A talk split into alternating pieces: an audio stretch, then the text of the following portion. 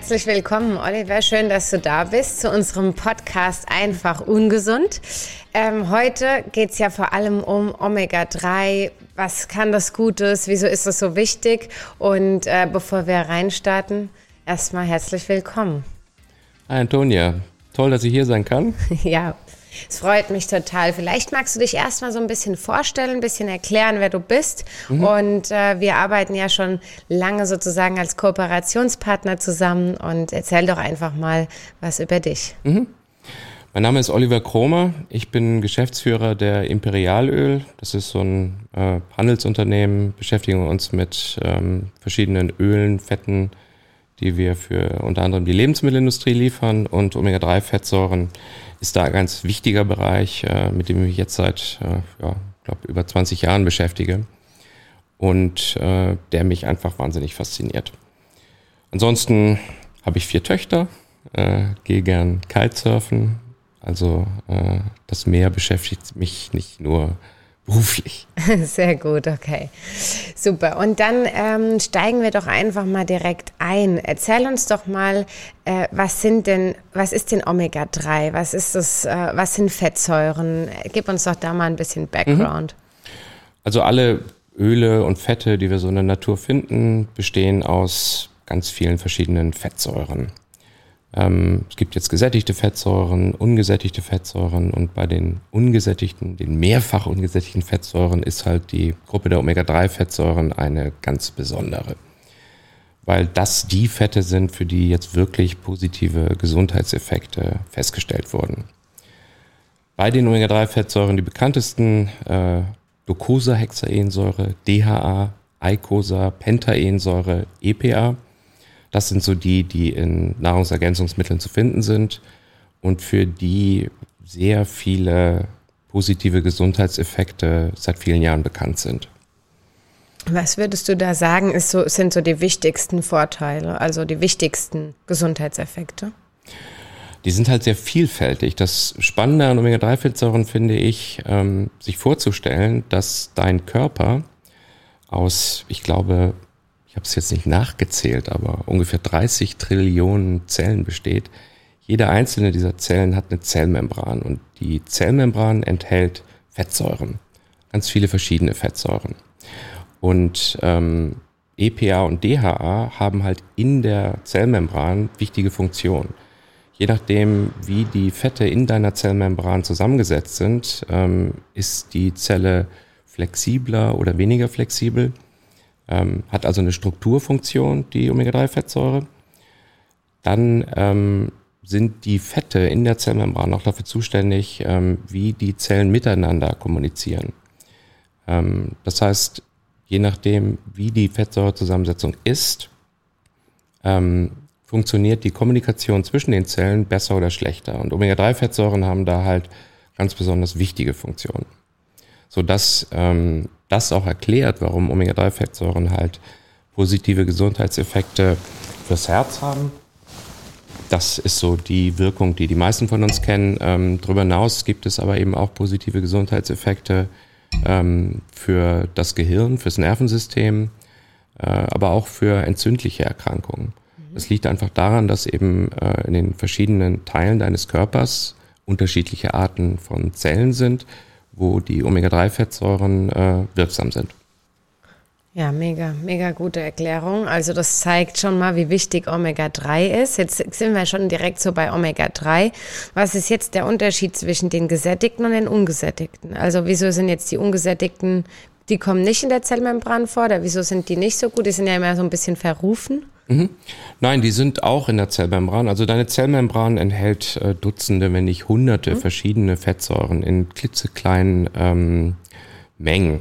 Das sind ungesättigte und gesättigte. Das sind Omega-3-Fettsäuren und Omega-6-Fettsäuren, alle möglichen Fettsäuren. Die Frage ist jetzt aber, welche Zusammensetzung braucht dein Körper? Welche, wie die Zusammensetzung dieser ähm, Fette in deinen Zellen ist, hängt davon ab, wie du dich ernährst. Das heißt, ähm, es kann im Grunde genommen nur in den Zellen drin sein, ähm, was du aufgenommen hast. Jetzt ist eben ein Problem unserer Ernährung heutzutage, dass wir ähm, industrielle Fette aufnehmen. Die sind von Lebensmittelkonzernen so zusammengestellt worden, dass du ein gutes Geschmackserlebnis hast. Die sind nicht so zusammengestellt worden, dass es möglichst gesund ist. Wir haben uns im Grunde genommen von der natürlichen ähm, Ernährung, der natürlichen Fettaufnahme total entfernt. Wir haben im Grunde genommen die gleiche genetische Ausstattung, äh, den gleichen ähm, Nährstoffbedarf wie unsere Vorfahren vor 100.000 Jahren oder vor 10.000 Jahren, als wir so langsam anfingen, Mensch zu werden. Ähm, und haben dann bestimmte Nahrungsquellen ähm, verzehrt, die wir halt gefunden haben. Und so wie halt vor äh, früher Frühzeit, Vorzeit ähm, die Ernährung gewesen ist in Bezug auf die Fette, äh, das ist das, was dein Körper braucht. Jetzt essen wir aber nicht mehr, jetzt ziehen wir nicht mehr durch die Steppe und jagen Tiere und essen Knochenmark und Gehirn, wo bestimmte Fette drin sind und essen Wildpflanzen, wo in den Samen bestimmte Fette drin sind, sondern wir essen Lebensmittel, die halt industriell hergestellt werden. Jetzt hast du ja schon ein paar Beispiele gegeben. Mhm. Ähm, welche Wildpflanze muss ich essen, damit ich Omega-3 bekomme? nee, Spaß. Also, was sind so äh, die besten Lieferanten? Wo, wie kriege ich jetzt Omega-3 mhm. her oder wie sollte ich mich da eben anpassen? Das ist halt ganz wichtig ähm, zu unterscheiden zwischen langkettigen und kurzkettigen Omega-3-Fettsäuren. Pflanzen enthalten kurzkettige Omega-3-Fettsäuren die erstmal für sich genommen im Körper ähm, keine Gesundheitseffekte produzieren. Also dafür ist jetzt keine Forschung bekannt, dass man sagen kann, kurzkettige Omega-3-Fettsäuren haben diesen oder jenen Gesundheitseffekt. Die müssen also vom Körper erst umgewandelt werden in langkettige Omega-3-Fettsäuren. Das ist dann eben EPA und DHA, damit ähm, Gesundheitseffekte entstehen. Ähm, man findet also in Pflanzen die bekannteste und am meisten vorkommende kurzkettige Omega-3-Fettsäure ist Alpha-Linolensäure, ALA. Die kann der Körper umwandeln in EPA. EPA wiederum kann dann in DHA vom Körper umgewandelt werden.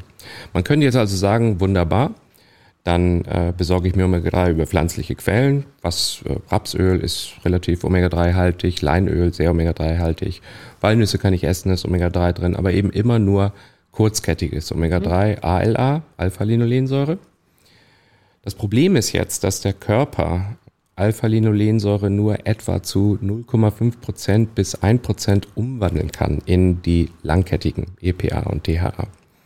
Das heißt, über pflanzliches Omega-3 bekomme ich im Grunde genommen keine relevanten Mengen an EPA und DHA für meinen Körper. Mhm. Ich muss also langkettiges Omega-3 aufnehmen. Und das ist interessanterweise ausschließlich in marinen Organismen zu finden, in mhm. Meerestieren, Meeresorganismen. Fische sind da natürlich die bekannteste Quelle. Andere Schalentiere, Muscheln, alles enthält Omega-3. Gibt es je nach Fischart. Sardinen sind sehr Omega-3-haltig, Thunfisch, Lachs. Ähm, das sind so die Fischarten, wo man am meisten EPA, DHA bekommt. Pflanzen ähm, im klassischen Sinne normale Anführungszeichen, Pflanzen ähm, enthalten halt kein langkettiges Omega-3. Es gibt so eine interessante Zwischenform, das sind ähm, Mikroalgen, mhm. die ähm, aus dem Meer kommen. Mikroalgen kann man sich jetzt vorstellen, ähm, wie in der Grundschule, ich weiß nicht, ob äh, das jemand von euch kennt, ich musste immer so einen Heuaufguss machen, wo man dann unter dem Mikroskop sich lauter Einzeller angucken kann, die sich so bewegen, die ähm, so ein einzelliges, ähm, so ein einzelliger Organismus, auch eine Mikroalge, die kann ich dann wiederum züchten, in großen Mengen produzieren und diese Mikroalgen, ähm, bestimmte davon enthalten langkettige Omega-3-Fettsäuren. Das heißt, wenn ich jetzt Omega-3 nicht über Fisch, Fischöle vom Fisch aufnehmen möchte, dann habe ich die Alternative über Mikroalgen Omega-3, mhm. langkettiges Omega-3 zu mir zu nehmen. Also für alle, die so ein bisschen sich für eine vegane Lebensweise sozusagen ja. entschieden haben, ist es dann die gute Variante. Absolut. Das ist das, was äh, wir für Veganer empfehlen. Genau, das wäre jetzt auch meine Frage, wenn ich jetzt auch keinen Fisch mag, ne, wie, ähm, wie nehme ich das dann zu mir? Wie schmecken diese, äh, diese Nahrungsergänzungsmittel oder wie, wie, aus was produziert ihr hauptsächlich? Also wie mhm. stellt ihr das her? Also wir liefern ja Omega-3-Fettsäuren einmal als Rohstoff für die Industrie, also für mhm. zur Herstellung von Babynahrung zum Beispiel. Ähm, und wir produzieren halt auch unsere eigenen Nahrungsergänzungsmittel. Wir haben in dem eigenen Nahrungsergänzungsmittel Fischöl, was dann halt in flüssiger Form in der Flasche aromatisiert, äh, geschmacksneutral, sehr angenehm ähm, eingenommen werden kann. Algenöl ähm, ist ein Produkt, was wir planen, was wir äh, vermutlich auch ähm, dieses Jahr, nächstes Jahr launchen wollen. Ähm, wenn es um die Industriekunden geht, da liefern wir halt äh, sowohl Fischöle als auch Algenöle. Mhm. Ähm, und schmeckt beides, also bekommt ihr ähnlich vom Geschmack dann hin? Ja, also im Grunde der Geschmack, wenn man jetzt ähm, Fischöl sich vorstellt, denken viele, hm, das äh, schmeckt ja dann fischig. Ähm, wenn Fischöl fischig schmeckt, dann weil es angefangen hat zu oxidieren. Das heißt, es wird ranzig. Ein frischer Fisch, frisches Sushi schmeckt nicht nach Fisch. Das hat einen, schmeckt nicht fischig. Es hat einen mhm. typischen Geschmack. Irgendwo ist es auch ein Fischgeschmack, aber es schmeckt nicht unangenehm fischig. In dem Moment aber, wo äh, es anfängt ranzig zu werden, entsteht halt so ein unangenehm fischiger Geschmack. Und der kommt tatsächlich durch die Omega-3-Fettsäuren, die anfangen mit Sauerstoff zu reagieren Dadurch entstehen bestimmte chemische Verbindungen, Aldehyde, Ketone. Das sind Substanzen, die möchte ich eigentlich gar nicht in meinem Körper haben.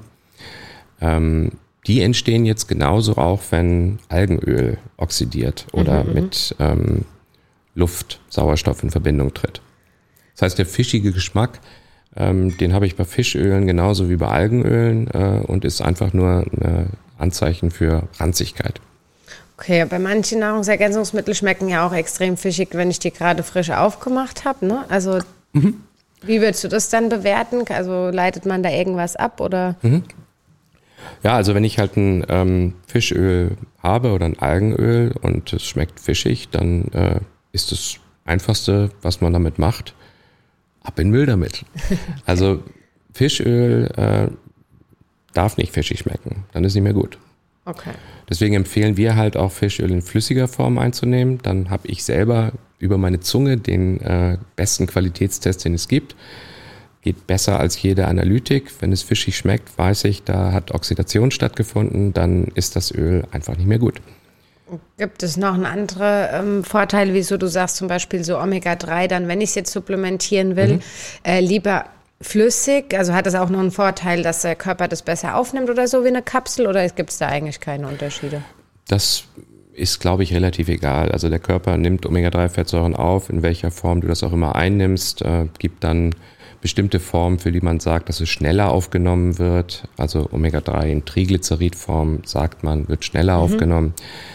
Die Aufnahmegeschwindigkeit ist aber eigentlich nicht so entscheidend, weil ich jetzt nicht einen akuten Kopfschmerz habe, der jetzt so schnell wie möglich weggehen ja, soll. Ja ähm, Prinzip alles, was ich an Omega-3 aufnehme, das nimmt auch der Körper auf. Ich scheide also nichts davon mehr aus.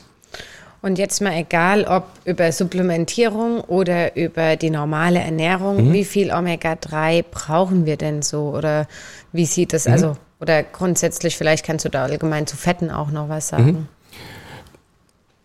Da hat sich in den letzten Jahren in der Forschung sehr viel getan. Man ist ähm, vor einigen Jahren noch davon ausgegangen, dass man so ungefähr 250 Milligramm EPA und DHA, also diese langkettigen Omega-3-Fettsäuren, pro Tag aufnehmen sollte. Äh, die Forschung der letzten Jahre hat gezeigt, dass der Bedarf doch sehr viel größer ist. Das wird also eher empfohlen, mindestens 1000 Milligramm EPA und DHA pro Tag aufzunehmen für die äh, für normale ähm, Verbraucher. Mhm. Ähm, wenn ich jetzt bestimmte Risikofaktoren habe, kann es sein, dass es sinnvoll ist, mehr Omega-3 aufzunehmen, also für bestimmte Herzrisiko. Ähm, ähm, werden Einnahmemengen von 2000, 3000 Milligramm EPA und DHA empfohlen. Okay, und wie viel hat jetzt zum Beispiel, also kannst du das irgendwie mal mit einem Lebensmittel vergleichen? Mhm. Also wenn ich jetzt so eine vernünftige Portion Sashimi esse, ähm, oh. was ich sehr gerne mag, ist nicht jedermanns Sache, aber ähm, da sollte ich ähm, 3.000 bis 4.000 Milligramm Omega-3, wenn ich eine vernünftige Portion habe, EPA und DHA aufnehmen. Das esse ich jetzt nicht jeden Tag, äh, ist auch relativ teuer, also vielleicht einmal die Woche, wenn ich Glück habe, dann... Ähm, komme ich aber im Prinzip äh, durch einmal die Woche Sashimi nicht auf den Gehalt, den ich gerne hätte. Ähm, so ein Lachssteak hängt dann wieder davon ab, ob es ähm, Wildlachs ist oder Zuchtlachs. Zuchtlachs enthält etwas weniger ähm, EPA, DHA mhm. im Fett, dafür enthält er mehr Fett, aber da komme ich vielleicht so auf 1000 Milligramm. Da ist ja auch manchmal gehen da ja so Gerüchte rum, wie zum Beispiel in Zuchtlachs oder so ist eigentlich gar kein Omega-3 mehr oder keine mhm. guten Fettsäuren, weil im Prinzip das Futter auch gar nicht mehr so äh, Omega-3-haltig mhm. ist. Also das hast du jetzt gerade so ein bisschen widerlegt, oder? Also nee, also es ist tatsächlich so, dass die ähm, der Lachs, das ist ja so ein sehr populärer Speisefisch, ähm, der ist ein Raubfisch, das heißt, der frisst andere Fische, hat also Wildlachs sehr mhm. hohen EPA-DHA-Gehalt in dem Fett. Ähm, Zuchtlachse werden jetzt zum größeren Teil pflanzlich ernährt, ähm, sind also keine echten Raubfische mehr. Weil sie nun pflanzliches Omega-3 zu sich nehmen, haben sie sehr viel niedrigere Werte an EPA, DHA im Fett. Mhm. Weil sie sich weniger bewegen, haben sie aber sehr viel mehr Fett. Das heißt, ja. wenn ich jetzt einen Zuchtlachs esse, bekomme ich mehr Fett. Dadurch, dass es eine größere Menge ist, bekomme ich dann auch wieder relativ mehr Omega-3, aber eben auch viele gesättigte Fettsäuren, viele Omega-6-Fettsäuren, die ich vielleicht nicht unbedingt zu viel aufnehmen möchte. Deswegen Wildlachs essen. Okay, top. Danke für den Tipp. Okay, jetzt hattest du ja eben äh, schon mal erwähnt, dass es eben Sinn macht, wenn ich jetzt Herz-Kreislauf-Erkrankungen habe oder ein erhöhtes Risiko, dann ein bisschen höher zu dosieren. Mhm. Na, jetzt egal, ob mit Supplementen oder über die, äh, über die normale Ernährung. Mhm. Wieso nochmal genau? Also was sind jetzt nochmal die positiven Wirkungen wirklich so aufs Herz-Kreislauf-System? Mhm. Also zur Vorbeugung von ähm, Herzerkrankungen sind Omega-3-Fettsäuren ähm, wichtig und wirksam, weil zum einen ähm, sie bewirken, dass die Blutgefäße flexibler werden. Das ist ja ein Problem, ähm, dass äh, für bestimmte Herzerkrankungen die Flexibilität der Blutgefäße nicht mehr so ist, wie sie sein sollte. Ein weiterer positiver Effekt ist, dass Omega-3-Fettsäuren ähm, die Fließfähigkeit des Blutes verbessern. Und das tritt äh, ein besonders bei äh, höheren Dosen, sodass man halt sagt, wenn man jetzt empfiehlt für ähm, dich und mich ähm, ohne besondere Risikofaktoren eine Einnahme von 1000 Milligramm EPA, DHA am Tag, dann ähm, gilt für Herzrisikogruppen äh, inzwischen eine Empfehlung von 3000 Milligramm. Äh, EPA ist da noch wichtiger als DHA. Ähm, mhm. Jetzt sagst du EPA, EPA hast du gesagt. EPA. Ist wichtiger EPA. als DHA. Mhm. Ähm, und wieso und in welchem Verhältnis sollte das am Bestfall stehen? Mhm. Also es gibt eine große Studie, die vor ähm, ungefähr zwei Jahren veröffentlicht wurde, ähm, wo reines EPA gegeben wurde für mhm. Herzpatienten. Das ist jetzt für ein verschreibungspflichtiges Arzneimittel, was jetzt gerade erst in Europa auf den Markt gekommen ist. Ähm, da wird jetzt reines EPA gegeben. Ähm, EPA gilt im Vergleich zu DHA als noch stärker antiinflammatorisch wirksam. Und das ist halt ein Effekt, der da äh, besonders günstig ist. Mhm. Man hat zudem, das ist jetzt etwas, was diese Studie sagt, ähm, bei DHA eine minimale Erhöhung des LDL-Cholesterinspiegels ähm, die jetzt für einen gesunden irrelevant ist, aber für Herzpatienten äh, ist es halt ein kleiner Vorteil, dass man eben durch EPA diesen Effekt nicht hat. Aber das ist dann wirklich im medizinischen Bereich verschreibungspflichtig. Da sind wir jetzt. genau, das ist ein verschreibungspflichtiges Arzneimittel, äh, ist auch wahnsinnig teuer, ist auch für ein Supplement nicht wirklich ähm, aus meiner Sicht sinnvoll, jetzt ein reines EPA-Produkt mhm. zu haben. DHA hat ja auch viele positive Effekte. Ich würde aber empfehlen, halt für die Herzvorsorge schon ein Produkt zu nehmen, was einen höheren EPA als DHA-Gehalt hat. Also ein Verhältnis von 2 zu 1 oder 3 zu 1 EPA, DHA äh, kann da Sinn machen. Okay. Jetzt hatten wir da jetzt einmal dieses Verhältnis. Jetzt kommen wir nochmal zum anderen Verhältnis. Mhm. Also das sind ja Omega-3-Fettsäuren. Wie steht es jetzt Omega-3 und Omega-6? Also wie spielen die überhaupt mhm. zusammen äh, zueinander und in welchem Verhältnis ähm, sollten die eigentlich grundsätzlich auch im Körper stehen? Ne? Mhm. Ja, das ist ein spannendes Thema. Das ähm, kommen wir im Grunde genommen wieder zurück auf die äh, Ernährung, die wir halt über äh, unsere industriell produzierte Nahrung haben. Mhm. Da ist halt extrem viel Omega-6 drin. Das heißt, so in der äh, sozusagen artgerechten Ernährung, die unsere Vorfahren noch ähm, sich selber gesucht, gesammelt und gejagt haben, haben wir ein Verhältnis von ähm, Omega-6 Omega-3-Fettsäuren von ungefähr 2 zu 1 eventuell sogar eins zu eins. Ähm, also fast ähnliche Gehalte. Mhm. In unserer modernen Ernährung hat sich das total geändert. Das heißt, wir haben heute ein Verhältnis von Omega-6 zu Omega-3 von ungefähr 20 zu 1. Und das ist ungünstig, weil wir dadurch ähm, die proentzündlichen Effekte der Omega-6-Fettsäuren sehr stark haben und die antientzündlichen der Omega-3-Fettsäuren halt viel zu wenig. Weiteres Problem ist, wenn ich so ein ungünstiges Verhältnis habe, das heißt, wenn ich sehr viel Omega-6 habe, dann wird auch das Omega-3, was ich aufnehme, ähm, schlechter synthetisiert, weil es die gleichen Enzyme sind im Körper, die am Ende das verstoffwechseln. Ja, okay. Und was ist da der beste Tipp? Wie kann ich mich da vielleicht schützen? Also du hast schon so ein bisschen ja gesagt, wie ich Omega-3 mehr essen kann, aber mhm. was kann ich vielleicht auch weglassen, um eben Omega-6 dann wieder vielleicht in der geringeren Zufuhr aufzunehmen? Mhm. Das ist halt gar nicht so einfach, denn ähm, die äh, Lebensmittel, wie sie angeboten werden, sind halt einfach sehr Omega-6-haltig. Mhm. Das heißt, ich muss gucken, dass ich ähm, Öle verwende. Wenn ich jetzt koche, dann suche ich ein Öl, wo halt weniger Omega-6, weniger Omega-6-Fettsäuren drin ja. sind. Also Rapsöl ist da zum Beispiel günstiger als Sonnenblumenöl. Ähm, Olivenöl ist auch ein Öl, was da gut geeignet ist. Aber wenn ich jetzt zum Beispiel Fleisch esse, dann ist eben auch ähm, das Zuchttier mit industriellen ähm, Futtermitteln ernährt mhm, worden, mhm. die dann wieder Omega-6-haltig sind, sodass ich auch im Fleisch äh, relativ hohe Mengen Omega-6-Fettsäuren habe. Okay. In jedem Fall ähm, kann ich davon ausgehen, wenn ich mich normal ernähre, normal Lebensmittel im Supermarkt kaufe, ins Restaurant essen gehe, dann habe ich viel zu viel Omega-6. Mhm. Äh, deswegen auf jeden Fall sinnvoll und wichtig, mit langkettigen Omega-3-Fettsäuren gegenzusteuern. Okay, das ist auf jeden Fall dann die beste einfachste Möglichkeit ja, wahrscheinlich für uns mhm. alle, ne? Mhm. Also so in unserem Alltag. Und du hast auch ganz schön schon die Frage beantwortet. Oft sagen wir auch, wieso sind wir nicht für die Welt gemacht, in der wir leben? Und da mhm. hast du jetzt immer schon super drauf hingeführt. Also auf jeden Fall mehr Omega-3 essen.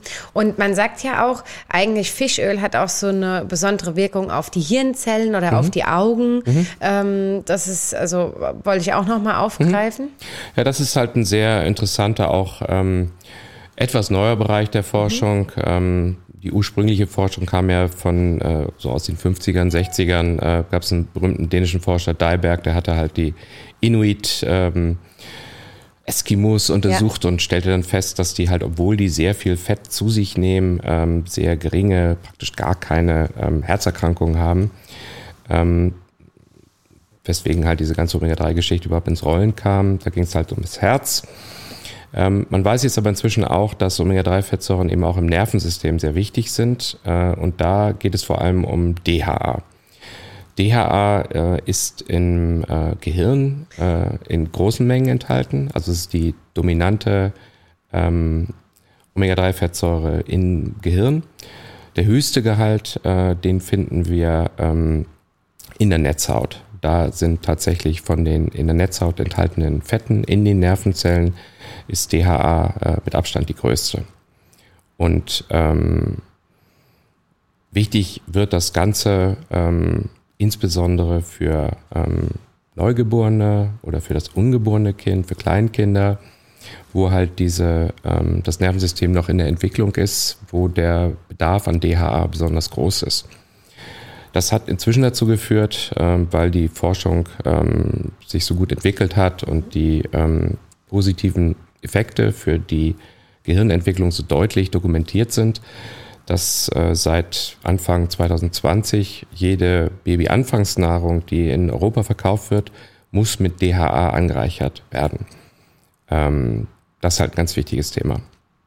Und da ist eben im Grunde genommen auch ein Problem, wenn ich mir jetzt äh, anschaue, ein Baby, was gestillt wird, ähm, bekommt halt dann so viel DHA am Ende, wie die Mutter aufnimmt. Mhm. Das heißt, wenn ich als Mutter wenig DHA zu mir nehme, bekommt auch mein Baby wenig DHA. Weswegen eben die Empfehlung ist für Schwangere und Stillende ähm, ausreichend Fisch zu verzehren oder eben DHA zu supplementieren. Man hat dann, äh, und das ist dann äh, sehr neue Forschung und sehr spannende Forschung ähm, vor einigen Jahren einen Effekt gefunden, der ähm, große Bedeutung hat. Und zwar geht es da um die ähm, Vorbeugung von Frühgeburten durch DHA. Äh, man hat also festgestellt, dass Frauen, die halt ausreichend mit DHA versorgt sind, ähm, eine geringere Rate an Frühgeburten haben. Jetzt ist eine Frühgeburt gerade eine, ähm, Englischen heißt es dann Early Preterm Birth, ja. also frühe Frühgeburt. Äh, großes Gesundheitsrisiko für das Kind, äh, kann einhergehen mit Behinderung, kann äh, große Probleme bereiten für das Kind, große Probleme für die ganze Familie. Man hat also festgestellt, dass äh, in einer großen Meta-Analyse, wo ähm, Dutzende von Einzelstudien ähm, verglichen wurden und zusammengefasst wurden, dass halt durch ausreichend DHA-Einnahme, äh, DHA-Versorgung der Mutter, diese frühen Frühgeburten um äh, bis zu 42 Prozent ähm, weniger auftreten. Also 42 Prozent Risikoreduktion durch ausreichende DHA-Gabe. Das ist ein Effekt, äh, der ähm, total unbekannt ist. Das wissen Schwangere gar nicht. Das ist was, wo äh, die Guidelines, die Empfehlungen, die halt dann Frauenärzte ähm, bekommen, um Schwangere zu beraten, total hinterherhinken in Europa. In Australien gibt es inzwischen schon so eine Guideline, da kommt auch diese Forschung her zum großen Teil. Da wird eben inzwischen empfohlen, dass äh, Schwangere ungefähr 800 bis 1000 Milligramm DHA supplementieren sollen, wenn sie äh, nicht viel Fisch essen. Mhm. Ja, das sind ja spannende neue Erkenntnisse. Mhm.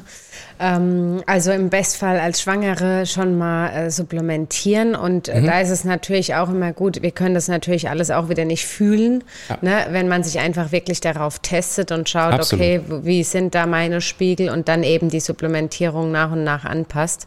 Absolut. Ähm, das ja. ist ganz wichtig, denn es ist auch so, dass äh, auch da die Verstoffwechslung unterschiedlich ist. Einige ähm, Menschen nehmen mehr Omega-3 auf äh, als andere. Das liegt eben auch an den ähm, enzymatischen Prozessen innerhalb des Körpers. Ähm, von daher den Omega-3-Spiegel testen zu lassen, ähm, wäre aus meiner Sicht für Schwangere eigentlich ein Muss. Mhm. Und das ist etwas, was halt in Australien jetzt ähm, gerade dabei ist, eingeführt zu werden, dass halt so ein Screening durchgeführt wird, wie man das in der Schwangerschaft halt auch ähm, für andere Risikofaktoren ähm, in Europa standardmäßig macht. Äh, und ich erwarte, dass das auch ähm, für die Schwangerschaft in Europa kommen wird, dass halt ja. Schwangere auf Omega-3 getestet werden und wenn halt nicht ausreichend vorhanden ist, gezielt supplementiert wird. Ja, okay. Wie sieht es denn bei dir aus? Supplementierst du selbst? Ich mag wahnsinnig gerne Fisch. Deswegen. Ähm, Sashimi. Sashimi, Sashimi finde ich super. Sushi mag ich total. Ich mag eigentlich äh, alles gerne, was aus dem Meer kommt. Ähm, ich nehme trotzdem halt unser Nahrungsergänzungsmittel Maris Plus. Äh, einen Löffel morgens äh, zum Frühstück gibt es für mich. Wie ist ähm, da die Dosierung? Äh, ein Teelöffel, das gibt dann so ungefähr diese 1000 Milligramm mhm, EPA, okay. DHA. Ähm, meine Kinder stehen auch drauf, die kriegen das dann ins Müsli rein. Ähm, so, das ist, äh, ist im Grunde genommen ganz interessant. So dieses, äh, der kleine Teelöffel, wenn ich den äh, zu mir nehme, dann ist das für meine Kinder etwas, müssen sie auch. Unbedingt. Brauchen sie. Also schon ja. als gute Vorbildfunktion Absolut. sozusagen. Gibt es sonst irgendwas, was du noch supplementierst? Äh, Vitamin D ist noch ein ähm, Nährstoff, den wir, glaube ich, hier äh, im verregneten Hamburg äh, immer zu wenig bekommen. Okay, also auf jeden Fall die zwei wichtigen Bausteine. Da sieht man auf jeden Fall aus deinem Leben heraus, auch zu deiner Einstellung passend, wie wichtig du Omega-3 und, Omega, äh, und Vitamin D mhm. siehst. Und, Absolut. Ähm, Interessanterweise äh, auch Vitamin D in Fisch äh, in relevanter Menge enthalten. Mhm. Jod in Fisch enthalten. Also Fisch ist tatsächlich ein ähm, sehr wichtiges Lebensmittel. Ich glaube, ein bisschen unterschätzt. Ja, das ist auch interessant, wenn man sich überlegt, dass du, wenn du Wildfisch, ähm, also gefangenen Fisch ähm, verzehrst, hast du eigentlich das einzige nicht verarbeitete Lebensmittel, äh, was wirklich noch ursprünglich ist. Ansonsten hast du halt ähm, alles Lebensmittel, die daraufhin optimiert sind, ähm, gut zu schmecken, äh, günstig produziert werden, äh, aber nichts, was jetzt wild aus der Natur kommt. Da ist der Fisch tatsächlich einzigartig. Ja, spannend. Und als letzte Frage natürlich nochmal vielleicht so ein Geheimnis aus dir herauszukitzeln. Gibt es auch irgendwas, wo du sagst, da hast du deine Sünde oder da könntest du auf jeden Fall besser agieren gesundheitlich?